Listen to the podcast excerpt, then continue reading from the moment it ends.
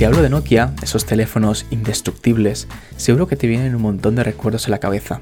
Los politonos, la cancioncilla de inicio, los SMS y las facturas de ellos al final de mes.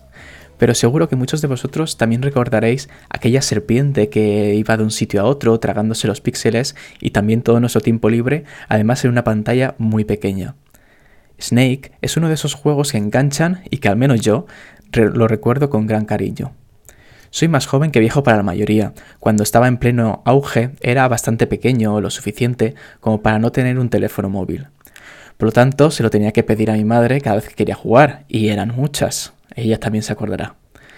Parece un hecho tan irrelevante como cualquier otro, pero para mí y seguramente para muchas personas de mi generación es la primera toma de contacto con la tecnología y el mundo de los smartphones.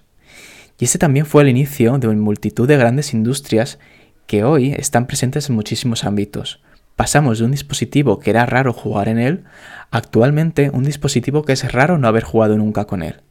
Si hace 20 años no concebíamos un cambio de tal magnitud, ¿qué nos deparará en los próximos 20 años?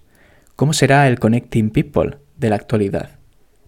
It'sNiceStat.com ha creado un artículo dedicado a la historia de Snake y cómo definió una nueva era en la industria de los videojuegos móviles, aunque como añadido personal probablemente también definió una nueva era para nosotros mismos.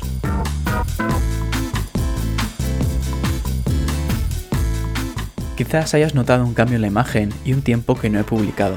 Esto es porque he estado trabajando en el formato y pensando cómo dar el máximo valor a ti y a mí mismo en lo que hago. Por ello, he creado una nueva newsletter complementaria al podcast, donde podrás encontrar todos los enlaces a los contenidos que se mencionan en el podcast, incluso leernos en lugar de escucharnos por si es más útil para ti. Espero que os guste. Bienvenidos al episodio 4 de Un Break de Producto.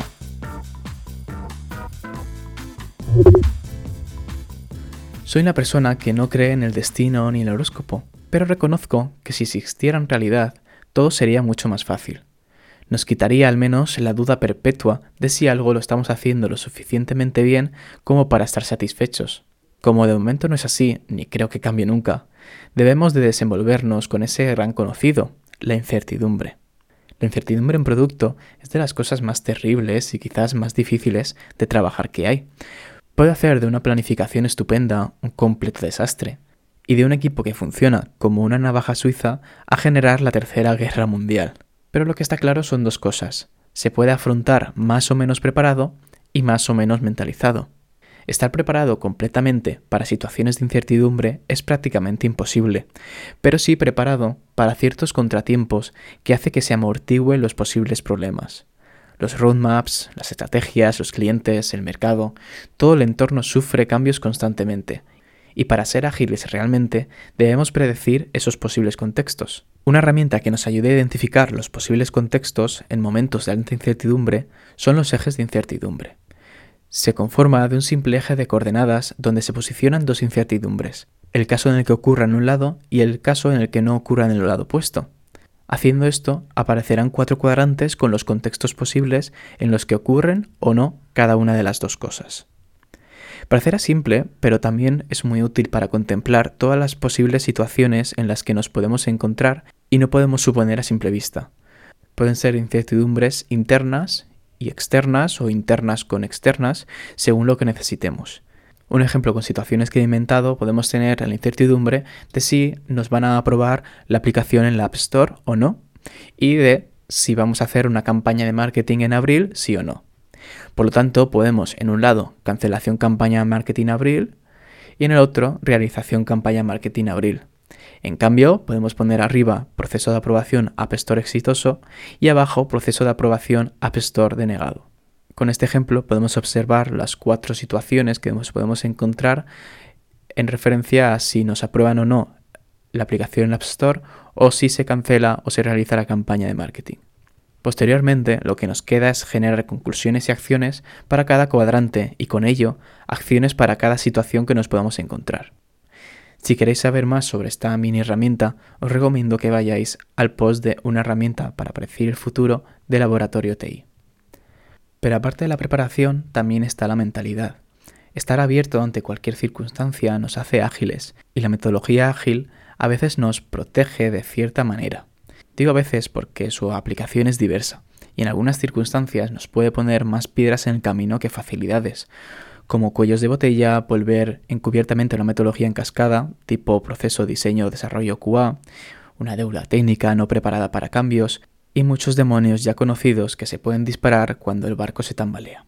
Para reforzar la estrategia del producto en estos casos, Simón Muñoz en su blog de Medium nos habla sobre algo que él llama Commander's Intent y que empresas como Intercom llevan utilizando y desarrollando desde hace ya varios años.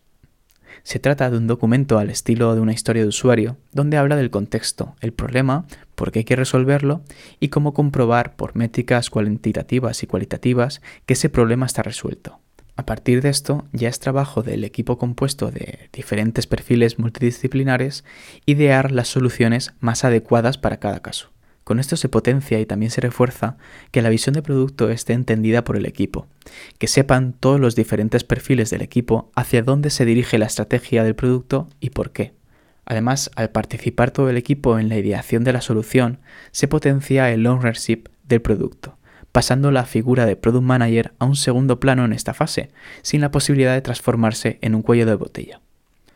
La verdad es que es un modelo interesante para algunas situaciones de incertidumbre alta y para potenciar algunos valores importantes en los equipos de producto modernos. Os recomiendo que leáis su artículo que a base de similitudes con estrategias bélicas explica por qué es un modelo interesante.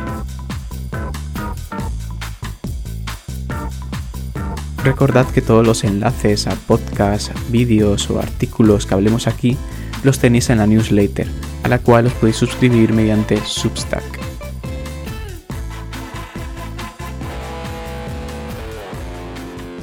El otro día estuve escuchando el podcast de Apple Esfera, donde resume el último informe trimestral y de todo el año 2020 realizado por Garner sobre la industria móvil.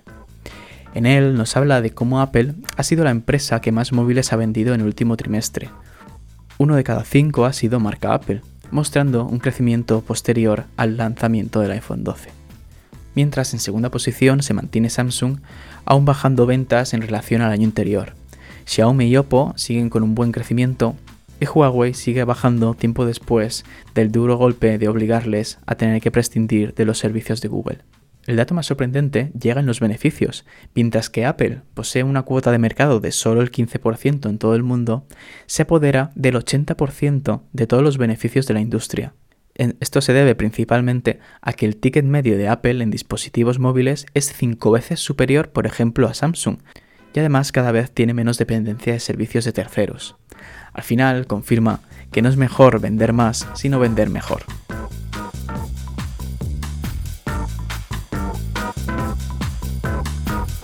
No hace falta que os diga que la banca es uno de los sectores más tradicionales y clásicos del mundo, del que durante mucho tiempo la comunicación ha sido formal y madura.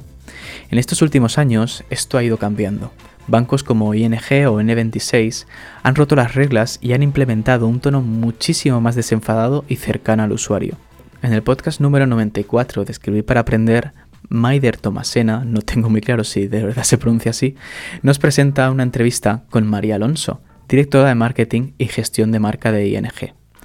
María nos detalla las claves para adoptar este lenguaje, que son escuchar, sentido común, humildad en los fracasos y validación.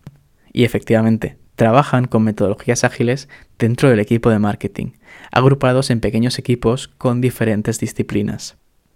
Así, como dice ella, es como se consigue tener un tono único en toda la empresa y en todos los procesos.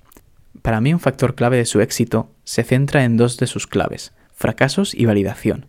Validar una campaña con métricas cualitativas y cuantitativas de manera frecuente hace que estén en continua conexión con la calidad de su trabajo.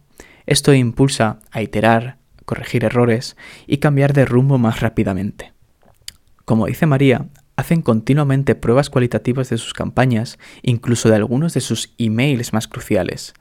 Algo que me ha asombrado muchísimo y que no es habitual es que suelen recuperar frases literales de pruebas cualitativas para utilizarlas en sus propias campañas. Os recomiendo que escuchéis esta entrevista de 27 minutos porque realmente no tiene desperdicio. Y hasta aquí es todo lo que en estas dos últimas semanas más me ha resultado de interés.